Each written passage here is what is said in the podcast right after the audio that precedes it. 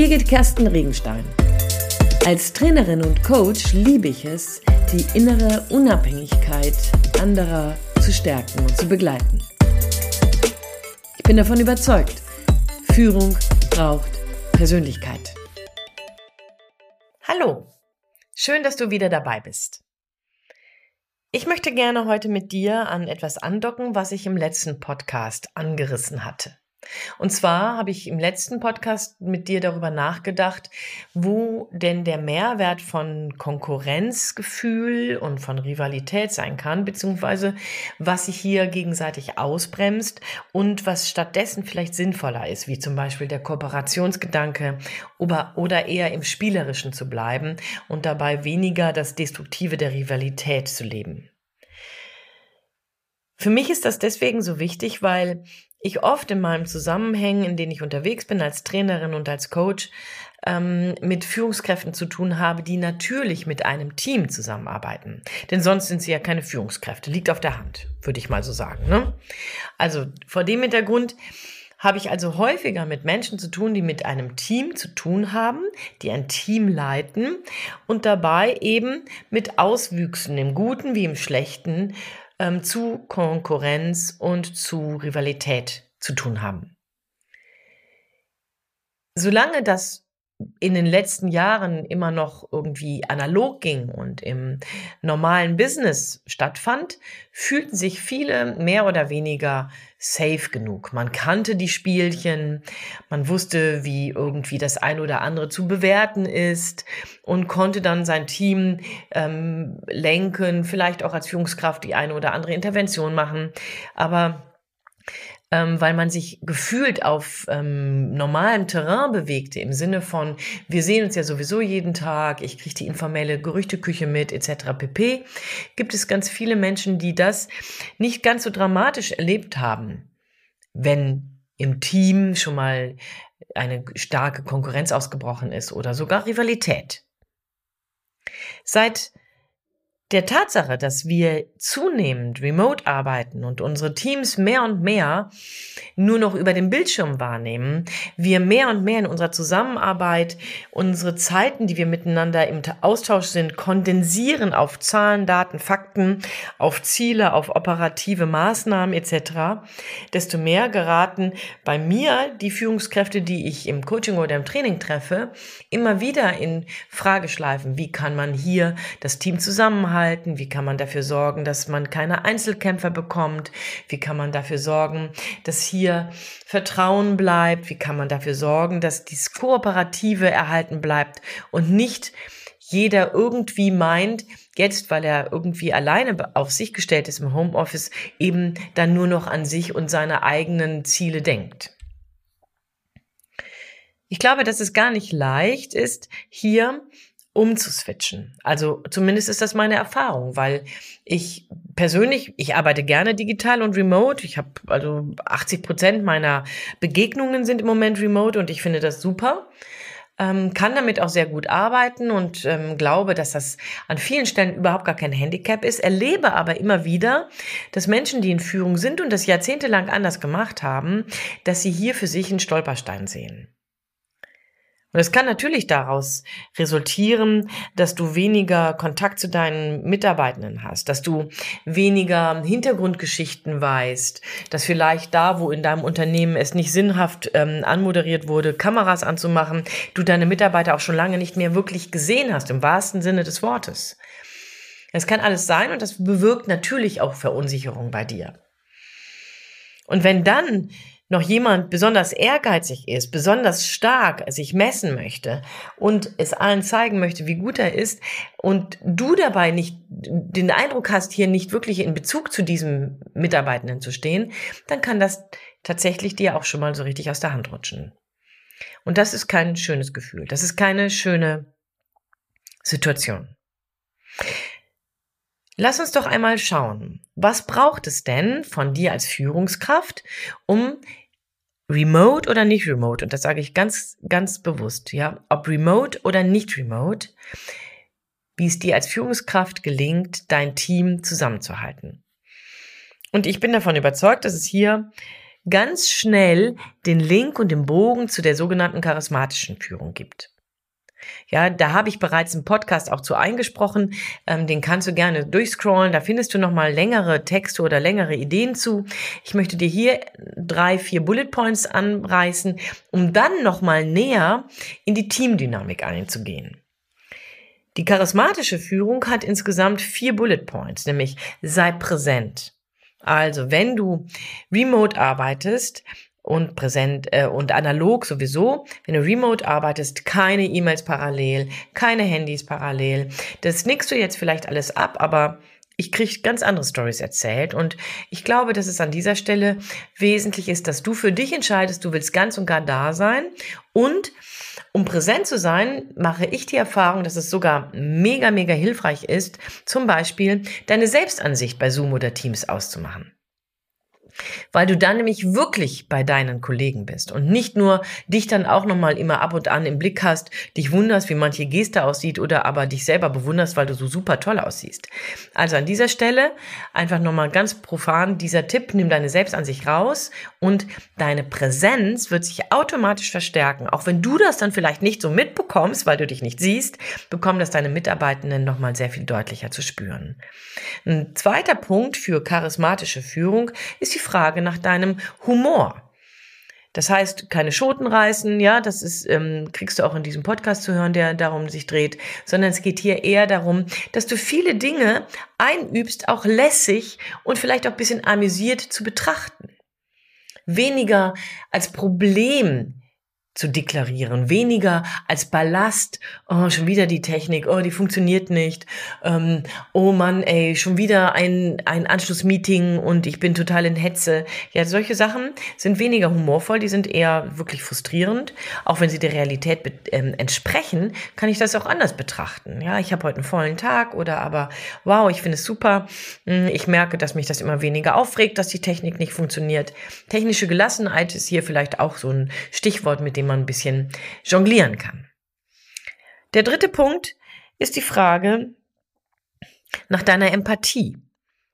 Und hier sagen ja viele, boah, ja, gerade weil ich so empathisch bin, ist das remote Arbeiten mit den, mit den Teams, mit meinen Mitarbeitenden echt schwer, weil ich eben irgendwie so schwer in Kontakt komme. Und da möchte ich dir gerne Mut machen. Ja, weil auf dem Bildschirm siehst du genauso viel von deinem Mitarbeitenden, wenn du dich konzentrierst und hinschaust, als wenn du dich mit ihm an einem Schreibtisch unterhältst. Denn da kriegst du doch auch nicht mit, wie seine Beine gerade sind und ob der mit seinen Fingern unterm Tisch gerade mit dem Kuli tickert oder nicht. Das heißt, verabschiede dich doch von dem Bild, oh, ich krieg so wenig mit, sondern schau genau hin, denn die Gestik, die kannst du auch dort ablesen. Und wenn du nicht genug siehst, kannst du ja fragen, kann man bitte die Kamera ein bisschen verändern oder aber kannst du bitte ähm, noch mal ein bisschen mehr anzoomen, denjenigen, den du zum Reden einlädst, pinnst du eben an, damit alle ihn sehen. Ähm, also da sind ja ganz viele Dinge, an denen du dann deine Empathie platzieren kannst. Du gehst in die Betrachtung, du gehst in die Resonanz dessen, was du siehst und kannst all das geben, was du normalerweise auch geben würdest, wenn du präsent mit dem arbeitest, mit deinem Mitarbeitenden. Empathisch bedeutet allerdings auch, dass du einen Blick dafür hast, wie denn tatsächlich der Timetable aussieht. Ich mache im Moment mit einem Kunden ähm, so kleine Stressbewältigungsnuggets und dabei ist es so, dass die immer vorher ganz kurz klären, wie muss denn jetzt diese ähm, halbe Stunde ähm, deklariert sein im Kalender, damit alle wissen, dass sie nicht erreichbar sind. Ja, bedeutet, Führungskraft hat denen ein, ein sozusagen ein, ein Label für diese Zeit gegeben, damit alle wissen, dass sie jetzt nicht gestört werden können. Ich finde, das ist eine sehr empathische, sehr organisierte, sehr strukturierte Haltung. Empathie ist also remote nicht unbedingt, dass du jemanden berührst oder mit jemandem permanent irgendwie in Kontakt bist, sondern Empathie remote bedeutet, dass du jemanden im wahrsten Sinne des Wortes siehst und zwar über den Bildschirm hinweg dir Vorstellungen davon machst, wie es ihm oder ihr geht. Und wenn du das nicht siehst, dann fragst du eben. Ganz einfach. Die meisten Menschen mögen gerne ganz kurz etwas über sich sagen. Und die vierte Der vierte Bullet Point, den findest du auch im Podcast dazu, der ist die Frage nach der Demut. Und hier sind wir interessanterweise auch bei einer spannenden Teamdynamik. Da nämlich, wo Führungskräfte humorvoll und demütig führen, weiß man, dass die Lernkurve von Teams exorbitant steil wird, dass die Kooperationsbereitschaft von Mitarbeitenden stetig steigt, die Fehlerfreundlichkeit unwahrscheinlich groß und wohlwollend ist und damit auf der einen Seite eine sehr, sehr große Effektivität der Zusammenarbeit gesteigert wird, aber zeitgleich interessanterweise die Kreativität und die Kooperation mit einem spielerischen Wir wollen mehr, wir wollen es besser, wir wollen es anders machen, gekoppelt werden. Ich finde, das eine ganz, ganz spannende Symbiose von diesen ähm, vier Bullet Points zur charismatischen Führung, die einen direkten Effekt auf eine vertrauensvolle, kooperative Teamdynamik haben. Und hier können wir dann nochmal uns das genauer anschauen. Was passiert denn in einer remoten, in einem remoten Team? Ja, von den Phasen, wenn ein Team sich bildet und wächst, ist das genauso wie normal. Ja, es gibt die, die vier ähm, Phasen, kennst du wahrscheinlich. Forming, Storming, Norming und Performing. Das sind vier Phasen, die mittlerweile mit der fünften Azuring ähm, ähm, gekoppelt sind.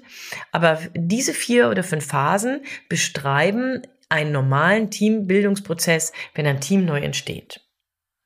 Wenn du jetzt einmal zurückschaust, 2020 war vielleicht dein Team schon existent. Und das heißt, dein Team hatte damals bereits diese Phasen alle schon durchgemacht. Es gab bereits Teamregeln, es gab bereits Teamrollen, es gab bereits ein bestimmtes Niveau, auf dem ihr performt habt. Und auf einmal wird alles neu, weil ihr in den Lockdown geht und ihr euch jetzt nur noch, manche Teams tatsächlich zweieinhalb Jahre nur noch remote sehen.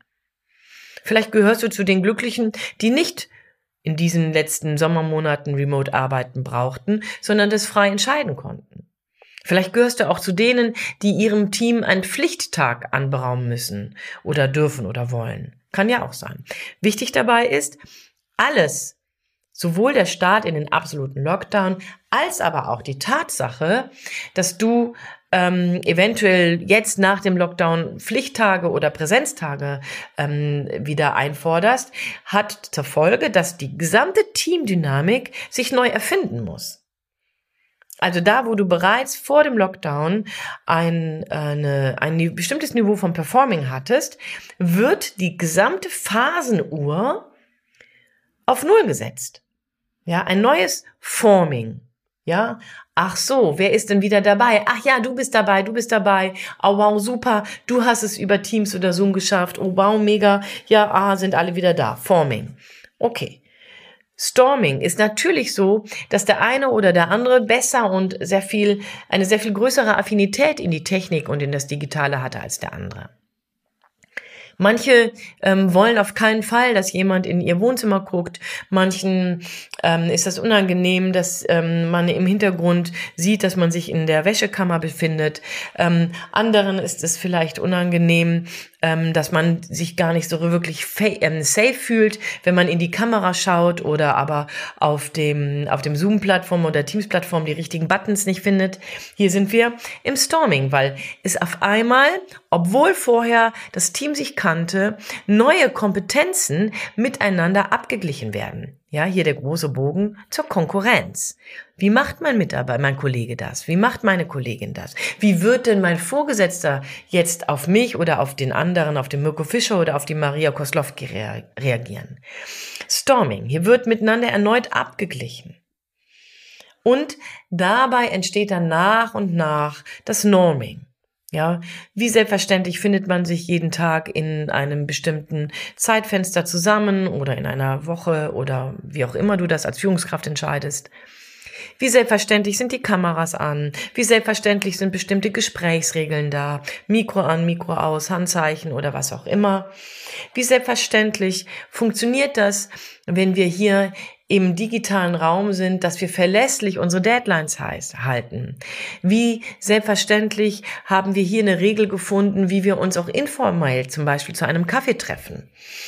oder aber irgendwelche ähm, Team-Events miteinander verleben. Und wenn das für dich abgearbeitet ist als Führungskraft, kannst du erneut in eine Performing-Phase kommen. Es gibt dabei in der Norming und in der Storming-Phase ganz, ganz viele Möglichkeiten, wie du deinem Team helfen kannst. Und zwar wesentlich dabei ist, dass du rauskommst aus der Box. Hm, das ist alles sowieso blöd, also ist auch Remote-Arbeiten blöd, also verliere ich meine Mitarbeiter, also wird die Teamqualität schlechter. Aus dieser Box musst du rauskommen. Du beginnst bei dir und vielleicht fängst du erneut an, dich darauf zu freuen, etwas Neues mit deinem Team zu entwickeln, stärker in den neuen Techniken unterwegs zu sein. Das heißt, du fängst erst bei dir an und dann gehst du während der Storming- und Norming-Phase ganz klar hinein und erklärst deinem Team, wie du gern die Zusammenarbeit weiter fortführen möchtest. In welchen Regularien, in welchen Rhythmen, Du möchtest gerne vielleicht das Informelle etablieren. Ja, hör genau zu. Informelles Etablieren ist nämlich tatsächlich an dieser Stelle ähm, die einzige Chance. Proaktiv zu sein, klar zu bleiben, dich um deine Mitarbeitenden zu kümmern, das Gespräch zu suchen. Teamdynamik von dir in einen Rahmen gesetzt, auch wenn du deine Kollegen gerade nicht neben dir sitzen hast, ist nach wie vor dein Job als Vorgesetzte. Es gibt dabei ganz viele kreative Ideen für Online-Teambuilding. Ja, und dabei gibt es eine, die ich persönlich ganz witzig finde, und zwar ähm, sowas wie äh, Smalltalk natürlich, aber man könnte zum Beispiel auch einfach eine kreative Runde machen und eine Fantasiegeschichte anfangen zu erzählen. Und da fängt dann, fängst du meinetwegen an und erzählst, komm, wir machen jetzt einmal eine, eine, eine Fantasiegeschichte und du fängst, weißt du noch, als wir damals das Mega-Projekt hatten und den Dom, den Kölner Dom in Lego aufgebaut haben. Und dann gibst du den Stab in Anführungsstrichen weiter und dann macht einer deiner Teamkollegen, setzt diese Geschichte fort mit einem zweiten oder dritten Satz und dann geht es weiter. Sodass ihr am Ende eine Geschichte erfunden habt, wie ihr gemeinsam den Kölner Dom in Lego gebaut habt. Und danach, bisschen Gelächter, bisschen Schmunzeln, steigt ihr ein. Jetzt sagst du, ist doch alles so knapp und ja, vielleicht hast du auch recht, dass die Zeit sehr knapp ist, aber die Erfahrung ist, wenn du mit kreativen Übungen anfängst, ist die Kreativität tatsächlich weiter offen. Also die Tür zur Kreativität ist offen. Und ja, wenn wir dann wieder in die, in die Phasen von Teamentwicklung gehen, stellst du fest, dass du auf einmal, weil du eine neue Regel mit reingebracht hast, wir werden am Anfang fantasievoll, hast du auf einmal eine andere Performance. Die wesentliche Message in, diesem, in diesen Aussagen liegt für mich darin, dass du mit deinen Kompetenzen als Führungskraft nach wie vor gefragt bist. Und zwar auf die, tatsächlich auf dieselbe Art und Weise. Nur dein Medium hat sich verändert und das ist das Wesentliche daran. Außerdem hast du die Chance, jetzt all das, was du bereits kanntest, wie dein Team sich entwickelt, welche Rollen es gibt, welche Normen es gibt und was du brauchst von ihm, hat sich nicht wirklich verändert. Es ist nur digital geworden.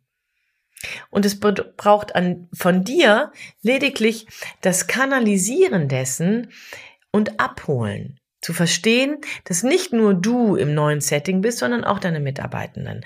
Und sie von dir eine enge, klare sehr empathische Führung brauchen, um eben in dem Setting, in dem sie unterwegs sind, nun seit mehreren Jahren schon, sich nach wie vor oder nach und nach sicherer zu fühlen. Und wenn dir das gelingt, eine Vertrauensbasis zu etablieren, dann musst du dir keine Sorgen machen, dass hier die Konkurrenz, die spielerisch genutzt werden kann, um miteinander besser zu werden, in Rivalität umschwappt oder aber in Isolierung. Weil auf diesen Wegen, die wir hier gerade angerissen haben, gelingt, wird es dir gelingen, davon bin ich überzeugt, Vertrauen zu entwickeln, zu schaffen. Auch über den Desktop. Und, interessanterweise, dann darüber hinaus. Und vielleicht erntest du das ja dann auch in deinen Präsenztagen. An dieser Stelle also hier erst einmal viel Freude beim Ausprobieren, beim sich selbst beobachten, ob du wie charismatisch führst und bei dem genaueren Hingucken, wie du die Phasen nutzen kannst, um sie remote umzuformulieren. Wenn du dazu noch mehr Ideen brauchst oder mehr, mehr Fragen hast, melde dich ruhig bei mir. Wenn du noch andere Themen suchst, zu denen du gerne den einen oder anderen Impuls haben möchtest, ähm, schreib mir einfach. Ich freue mich auf jeden Fall, dazu mehr zu hören und möchte dir bis dahin viel Freude beim Umsetzen wünschen. Du weißt, ich bin davon überzeugt. Führung braucht Persönlichkeit. In diesem Sinne, deine Birgit Kersten Regenstein von Teamkompetenz einfach stärker machen.